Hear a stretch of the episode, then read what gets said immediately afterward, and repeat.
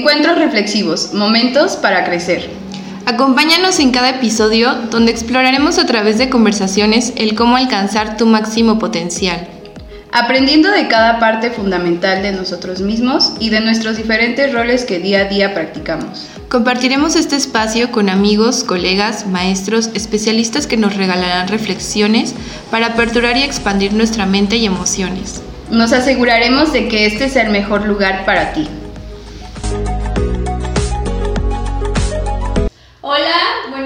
Días, buenas tardes, depende en qué horario nos estén escuchando. Eh, bienvenidos y bienvenidas a este doceavo episodio de Encuentros Reflexivos Podcast Live. Eh, el día de hoy nos encontramos con unas super invitadas especiales eh, hablando sobre el tema de la importancia del acompañamiento emocional en la infancia, ya que pues es el, tema, es el mes pues justamente para darle la importancia a a la infancia y a todo lo que conlleva la crianza, a todo lo que conlleva eh, pues el acompañamiento que, se debe de, dar a los niños y a las niñas el día de hoy con todas las circunstancias que, han estado pasando en nuestra sociedad y todo el avance también tecnológico que tenemos. Creo que, que este tema nos va a dar muchas herramientas, no solo a los padres de familia, sino también a, los psicoterapeutas, psicólogos, a todo profesional que acompaña y, da esta atención a los infantes. Y también pues a quienes somos tías, eh, es importante conocer eh, estos temas y poder dar este granito de arena cuando estamos en compañía con un, con un niño o una niña. Pues muchísimas gracias, estamos en Psicogo Reforma transmitiendo en vivo eh, para poder dar una herramienta más en, en este proyecto de encuentros reflexivos. Sí, bienvenidos y bienvenidas. Estoy muy contenta de que estén con nosotras el día de hoy en, esta, en este espacio, en este su espacio. Eh, y que pues justamente como dice Gemma, pues vamos a hablar de algo bien importante y que creo que es fundamental el poder saber qué hacer y cómo detectar algunos puntos que ya vamos a estar hablando. Y pues bueno, sin más preámbulo, me gustaría darle la bienvenida a Diana Laura León, a la psicóloga Diana Laura León. Ella es psicóloga clínica y es instructora de estimulación temprana y acuática y asesora de lactancia. Bienvenida, qué padre tenerte aquí. No sabía que eras instructora acuática y eso, eso está interesante. Muy divertido Sí, me imagino. Aparte, se debe ser una terapia bastante nutrida, ¿no? dentro del agua. Qué padre, que ojalá que pues podamos estar aquí pues platicando y bienvenida a tu espacio. Gracias. Carla, la psicóloga Carla Estela Aguirre Matías, bienvenida, Lick Carla. Ella es psicóloga clínica y psicoterapeuta gestal y actualmente es especialista en desarrollo infantil y crianza. Bienvenida, Lick. Gracias, un, honor estar con ustedes en este espacio. Pues sí, gracias eh, por darse este espacio y que, que, están representando, también es importante mencionar a Capepi, es también un proyecto que ambas tienen y que bueno, más adelante nos platicarán eh, el taller que están ofreciendo justamente para brindar estas herramientas en el cuidado y atención a la infancia. Eh, pues bienvenidas, es un honor y pues sin más eh, yo quisiera comenzar con, con este tema, el por qué hablar hoy de la importancia del acompañamiento emocional sea, en esta parte emocional, porque hay diferentes tipos, creo que de acompañamiento, como de crianza, ¿no? Pero ¿por qué hablar de, de esta parte emocional eh, en la infancia? ¿Quién, ¿quién, quiere compartirnos? Bueno, pues creo que antes que nada, la infancia es una de las etapas, considero que una de las etapas más importantes de la vida del ser humano, si no es que la más importante porque ahí es donde vamos formando aquellas bases que van a ir estructurando a toda la persona. Yo siempre pongo el ejemplo como que la infancia es los cimientos de ese edificio grande que van a ir formándose a lo largo de la vida. Entonces esos cimientos tienen que estar estructurados, tienen que estar fortalecidos, tienen que estar de muy buen material para que así podamos resistir a todo lo que nos espera de las adversidades y experiencias que vamos a tener en el transcurso de la vida.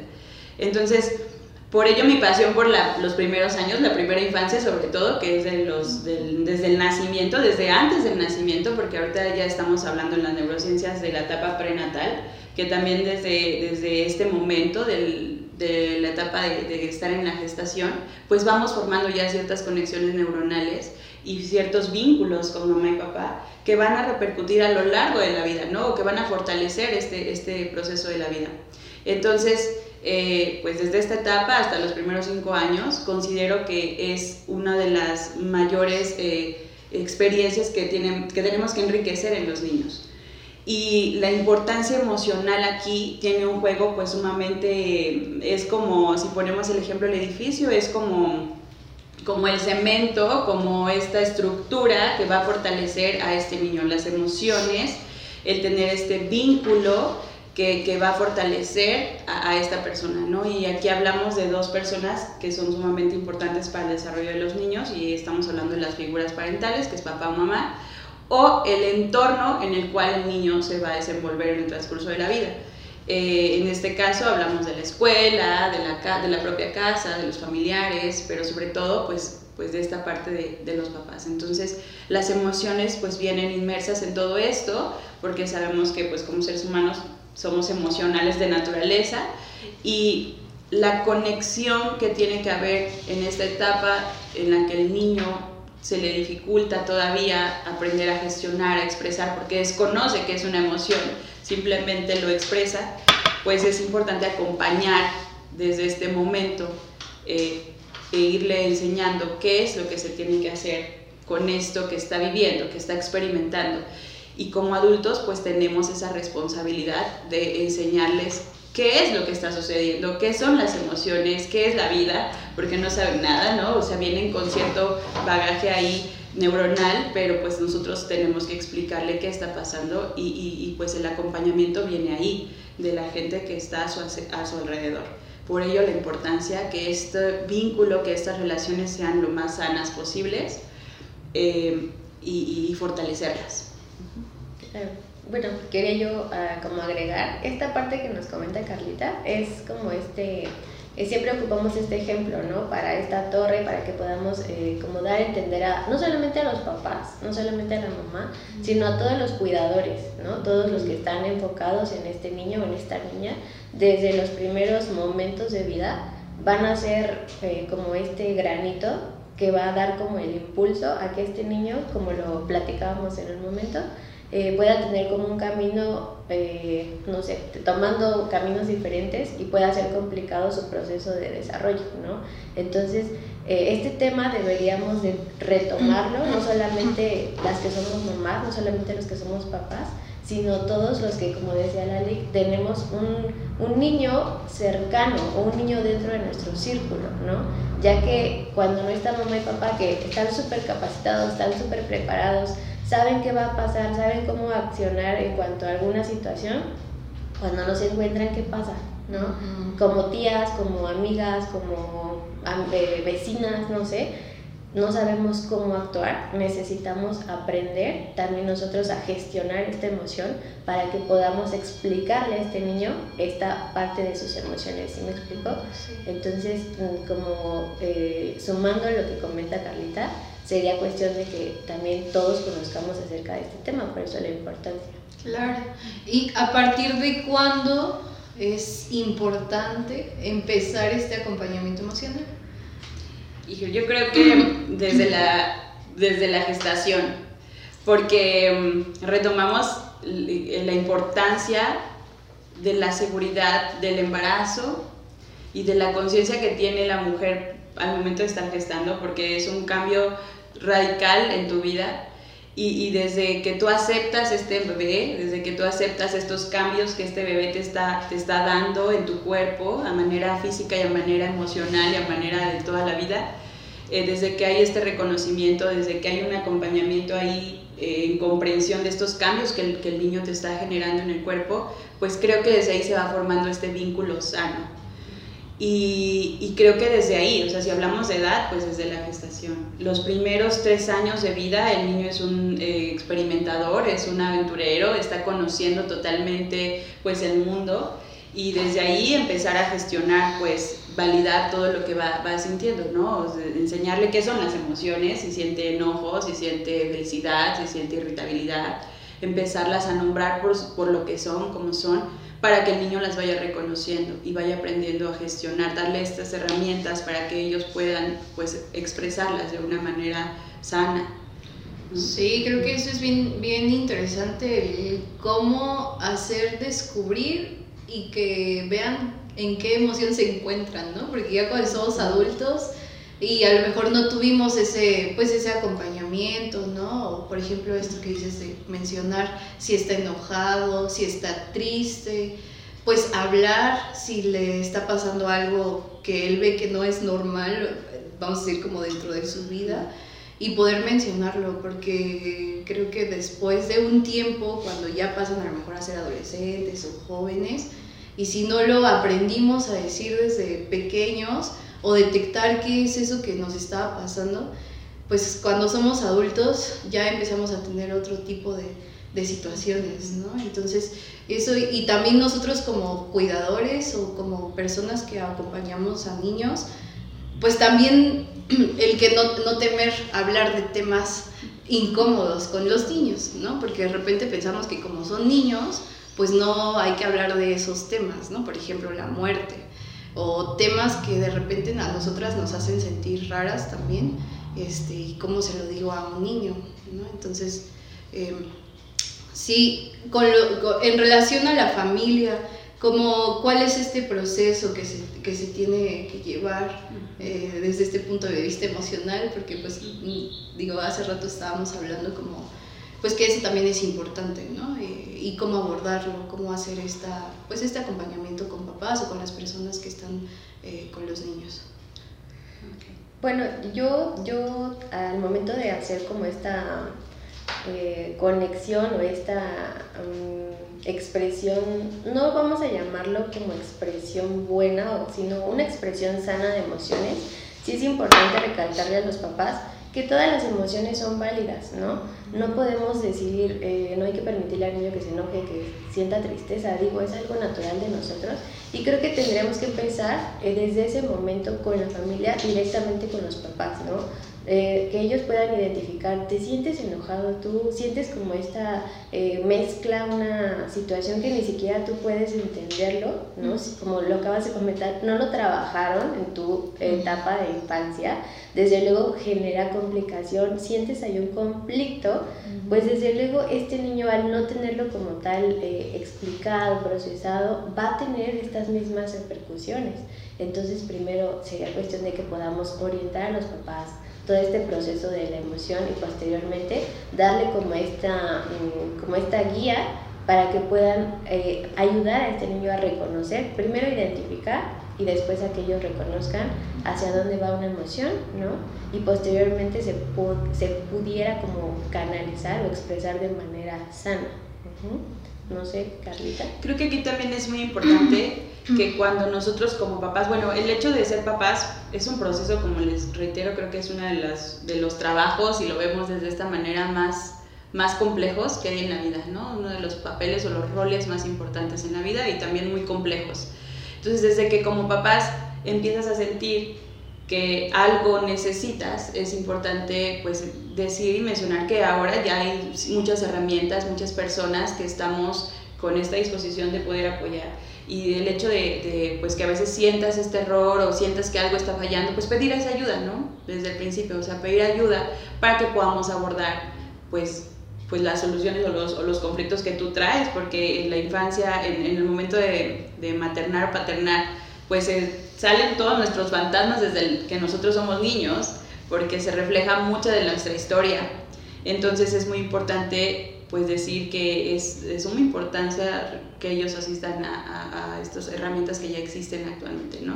Que son terapias de crianza, psicología y demás enfoques que, que están con este apoyo a la primera infancia, a la crianza como tal, el ser papás. Sí, creo que, que, que, va a ese punto que también quisiera recalcar como de quién es la, de quién es la responsabilidad sobre este acompañamiento sano eh, que, se, que se debe dar para los infantes y es totalmente de los padres. O sea, porque sí, sí, sí la parte de las maestras, de los psicólogos, ¿no? porque ya hay, un, hay algo, ahí ya hay un apoyo profesional y que ellos deben de tener estas técnicas, pero sin embargo, quien, eh, como dices tú, empieza a, formar esta estructura, empieza desde que decides embarazarte o, o ya sabes que estás embarazada y cómo lo, lo empiezas a gestionar, ese ya es tu responsabilidad hacerte cargo y hacerlo de esta manera que si te, te empiezas a sentir incómoda, empiezas a, a, a tener emociones a lo mejor eh, de tristeza o de rechazo, ya te toca y te corresponde hacerte cargo de eso y, y buscar apoyo tú como persona para poder dar este acompañamiento emocional sano. Entonces, porque muchas veces se da de, y que, que han llegado a terapia eh, en donde los padres eh, pues no toman este, este rol principal de, de, saber que de ellos es que se va a generar la, la, base que va la base que va a sostener todo.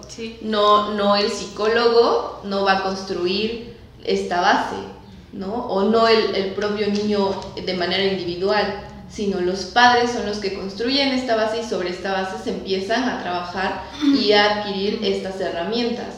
Entonces creo que es sumamente importante como em, enfocar la responsabilidad en quien empieza todo, ¿no? Que son en los padres de familia para que se empiecen a hacer cargo ellos primeramente de su persona y de ahí buscar estas herramientas y movernos porque hay ya demasiadas cosas que van a permitir eh, pues que sea de una manera ya no una cuestión de manera solitaria, ¿no? Por ejemplo, o por consejos, o, por herencias, o por cultura, o por que así se ha hecho en la familia, o así pues hacemos todos. Eh, sí, la cadena, Sí, la cadenita, ¿no? Entonces, creo que es como algo que sí tenemos que y que nos corresponde como, como profesionales eh, determinar y sí dar esta responsabilidad y que sepamos todos que empieza desde los padres. Claro, y creo que desde ahí estaríamos como poniendo ya esta barrera para prevención de muchos temas que actualmente están generando abuso y demás temas, el bullying escolar que también está excesivo y es desde esta irresponsabilidad, si se puede llamar así, de esta falta de contacto, que, la mirada de la infancia, ¿no? Entonces creo que es definitivamente es lo, lo que es, ¿no? Los padres son los responsables de, de esta situación. Sí, digo, ya lo demás llega a ser algo que puede llegar a aportar, claro que sí, algo extra, como la escuela, como, ah, como los tíos, ¿no? Como y, que también nosotros como sociedad estemos informados sobre esto, sobre que una palabra puede llegar a impactar de manera ah, sumamente relevante en un niño y, poder, y que lo toma una, una descripción como algo ya propio y que está súper difícil que, que se pueda como eliminar o que ellos puedan discernir entre eh, pues me lo está diciendo alguien que admiro y amo, pues creo pues ha de ser cierta y lo toman como, como es, así tal cual. Entonces, este acompañamiento emocional, ¿de qué va? De, de, cuidar de, de, nuestras palabras, de qué otras cosas podemos eh, darle importancia para lograr este acompañamiento. Para las palabras, ¿qué otras cosas? Creo que más que, perdón más que sí palabras, pero también la parte de la comunicación no verbal, ¿sabes? La congruencia. Si tú le dices a un niño te quiero, desde luego te lo tiene que creer, no por el hecho de que tú lo digas, ya con eso estás cumpliendo. Tiene que ser coherente lo que tú estás expresando verbalmente con todo tu mensaje corporal, ¿no? Este niño o estos niños en primera infancia y aproximadamente hasta los seis años todo lo que ellos vean, eh, todo lo que sus ojos puedan eh, como captar, lo van a tomar un poquito con más interés, con mayor importancia que todo lo que puedan escuchar. Entonces tal vez esa sería como mi contribución. Lo vas a decir, pero obviamente créetelo para que él también pueda entender que es en serio lo que le estás diciendo. Como me acabas de decir, eh, si le, le, das una etiqueta, desde luego este niño lo va, lo va a resentir más de cuando tú le digas una palabra de amor que tal vez tu cuerpo no lo está haciendo consciente. ¿Me explico? Sí, como esta coherencia. Exacto. Sí, sí y, también validar emociones, creo que eso es fundamental, ¿no? A veces los tomamos como que, bueno, está llorando y yo he escuchado a muchas mamás que los invalidan totalmente, está, llora, está llorando, ah, pues déjalo, se le va a pasar. No, el niño está expresando un enojo o una tristeza y es importante ponerte a su nivel y validar, hacer un contacto emocional en donde te sientas a su nivel, lo validas, lo ves a los ojos y, y te, y le expresas pues qué estás sintiendo. Considero siento que estás llorando, entiendo que estás triste, entiendo que estás enojado y ofrecerle una eh, gama de posibilidades o de herramientas para que él pueda elegir qué es lo que necesita en ese momento. Y ahí estás conectando totalmente, estás comprendiendo al niño. Eh, el tiempo de calidad también creo que es muy importante. Ahorita la tecnología en los niños eh, creo que sí necesita ser muy considerada y, tiene que ser como muy limitada porque está generando, mm, está invalidando la creatividad, el razonamiento y entonces los, a nosotros como papás se nos hace muy fácil darles el celular. La comunicación. Sí, la comunicación. Son muchas las áreas que está afectando. ¿Por qué? Porque pues yo estoy con mi teléfono también y este y pues lo invalido, ¿no? Le doy el teléfono y pues él está entretenidísimo. Para el niño esta experiencia de la, la inteligencia artificial pues es sumamente eh, cautivadora y pues está ahí, puede estar horas un niño en la pantalla o de un celular o en la televisión viendo videos y pues esto no le suma. Entonces yo creo que tiempo de calidad. No importa que no estés todo el día, si estás una hora de calidad jugando en el piso con el niño, esto va a generar un recuerdo muy grato para su vida. Sí, creo que, y bueno, yo aumentando eh, todo esto que, que, se menciona y hace rato mencionaba Gema sobre la importancia de la responsabilidad de los papás.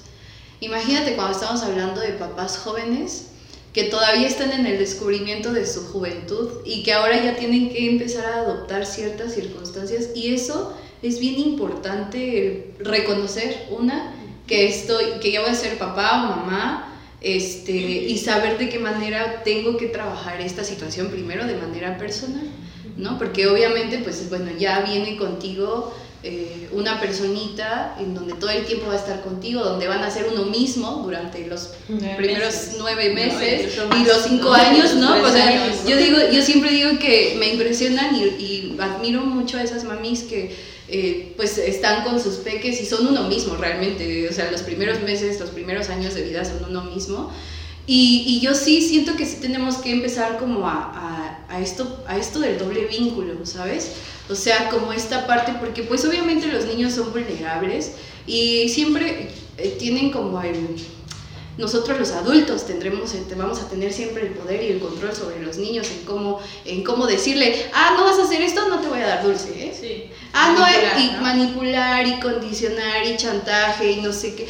Y entonces es cuando dices, te amo, te adoro, pero eres un niño grosero, este, mira, estás todo su... O sea, como esta parte de justamente lo que hablaban sobre la coherencia, ¿no? De repente lo hacemos inconscientemente para que me haga caso y para que no esté haciendo berrinche, porque qué oso que a lo mejor esté haciendo berrinche con las amigas o en, en, el centro comercial, no lo sé. ¿No? Pero sí es muy importante empezar a detectar estos puntos de yo como mamá o como ser humano, este, qué es lo que estoy haciendo con, con mi hijo, de qué manera lo, lo, estoy educando, si a través de chantajes o si a través de estos doble vínculos, porque de repente es así que eres el mejor, eres la princesa, eres el príncipe, el rey de todo el mundo y de repente viene algo que al papá o a la mamá no le gusta y entonces es cuando destruyes toda esta situación y es bien, bien fuerte, ¿no? Bien complicado. Digo, yo lo he visto como en terapia, ya no en niños, sino en personas como adultas, jóvenes, que tienen esta construcción eh, de su personalidad. Entonces creo que sí bien importante detectar estos doble vínculos, ¿no? Y ser muy coherentes con esto. Creo que también otro, y para poder ir cerrando, o sea, sí hablar de temas incómodos eh, con los niños y no, no, tomarlo como que ellos no se dan cuenta o no, no van a entender. Eh, creo que aquí hay como varios, dos puntos ¿no? que se tienen que tomar en cuenta.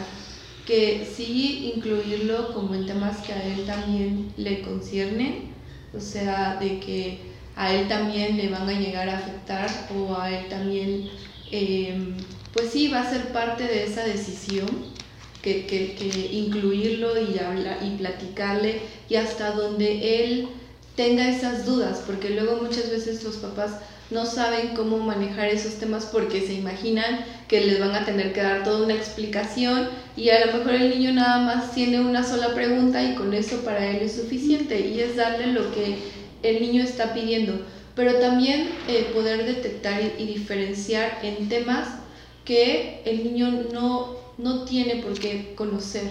Por ejemplo, problemas económicos, ¿no? O sea, problemas de pareja. Eso, esas situaciones... Familiares. Sí, problemas familiares, ¿no? O de ya que se pelearon con la tía porque todo esto, que al final son hasta chismes o cosas que, que ellos pueden llegar a adoptar como propios y hasta generarle angustia donde ellos no van a poder, no pueden hacer algo y al no poder ayudar y porque ellos quieren ayudar a mamá y a papá para poder resolverlo, para porque la ven triste, porque los ven angustiados y que, que no está en sus manos, creo que es mejor eh, poder manejarlo como adultos y, y buscar el espacio correspondiente, o sea, poder hacer esta diferencia de, de temas y de situaciones donde los niños sí tienen que ser parte y hacerlos parte, y otros donde les corresponde totalmente a los adultos poder resolverlo y realmente eh, hacerlo de una manera privada, ¿no? Así es, es visibilizarlos, ya es poner los reflectores en la niñez, porque no, se invalidó muchos años y en este momento creo que ya hay un auge para visibilizar la niñez, es necesario y es, es el cimiento de toda la vida. Sí, es que, es que hay que aprender a ser adultos. Hay que aprender a ser adultos porque justamente, pues sí, o sea, hay veces que no sabemos qué tipo de temas tenemos que, que conversar cuando estamos enfrente de un niño, ¿no? O sea, de repente estamos así hablando de, y ya dije esto y los niños pues absorben todo, ¿no? Entonces sí, aprender a ser adultos, vayan a terapia.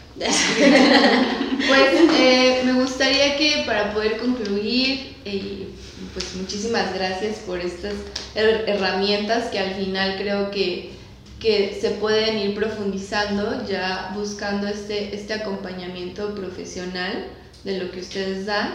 Y como les comentaba a un inicio, pues Capepi está promocionando y haciendo eh, en este mes y dándole la importancia a una situación que verdaderamente está muy presente eh, en nuestro país, en nuestro, en nuestro estado, eh, en, en casos que nos han llegado y que que son realmente una cifra bastante preocupante y, y, sobre todo que se da en espacios que no debería de suceder porque, porque hay lazos familiares, hay lazos de confianza y, y, este tema de abuso sexual y me gustaría que pudieran compartir el taller que van a impartir para que nuestro público pueda conocer este, y dónde se pueden comunicar para, para poder inscribir a sus, a sus peques.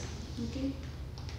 Bueno, pues eh, como tú lo comentas, estamos haciendo esta difusión en un taller que se llama Mi cuerpo es un tesoro y queremos enfocarnos eh, directamente hacia los, los, más chiquillos, los peques, para que ellos aprendan o tengan herramientas para prevenir, ¿no? Como tú dices, nos toca trabajar a todos, nos corresponde ocuparnos y desde luego tenemos que explicarles de una forma lúdica a estos niños cómo poder prevenir estas situaciones de abuso sexual, ¿no? Okay. Entonces nosotros estamos eh, pues ya abriendo las inscripciones, ya están más que abiertas y eh, pues en cuanto a alguna información están nuestras redes sociales, en eh, Facebook nos van a encontrar como Capepi eh, con C mayúscula y en Instagram como Capepi todo minúscula y eh, es cap-epi minúscula y pues ya. Sí, sobre todo que este taller está enfocado totalmente a los niños y, y que también hay muchas este, páginas o asociaciones que están eh, apoyando en esto la prevención del abuso en la niñez. Incluso hay videos gratuitos, talleres gratuitos que, está, que están regalando este mes precisamente para pues, visualizar toda esta parte de la infancia. Entonces los invitamos, el taller va a estar sobre todo enfocado a los niños y a estas herramientas de autocuidado para que podamos alertarlos y también desde un enfoque empático podamos trabajar con ellos estas, esta prevención. Sí, excelente. Y ellos conozcan eh, cuando, cuando no eso está bien y cuando es. poder acercarse ¿no? a, a, compartirlo y, y, cuidar su cuerpo, cuidar, cuidarse a sí mismos. Sí. Excelente, pues de todas maneras vamos a dejar eh, su, su, contacto para que puedan uh, inscribirse, eh, no se pierdan esta oportunidad, aparte les van a obsequiar un kit de autocuidado eh, y varias herramientas para los padres para que se dé continuidad a este taller y no solo sea un, un, un momento y hasta ahí se queden ¿no? las herramientas, sino darle el seguimiento correspondiente y, y, seguir trabajando estos temas que ya nos corresponde visualizar y sobre todo como papás buscar este, este, este apoyo y este acompañamiento. Pues muchísimas gracias. Fue un placer. Gracias, igual. Gracias, gracias chicas. Igualmente, gracias, gracias, gracias. Y nos seguimos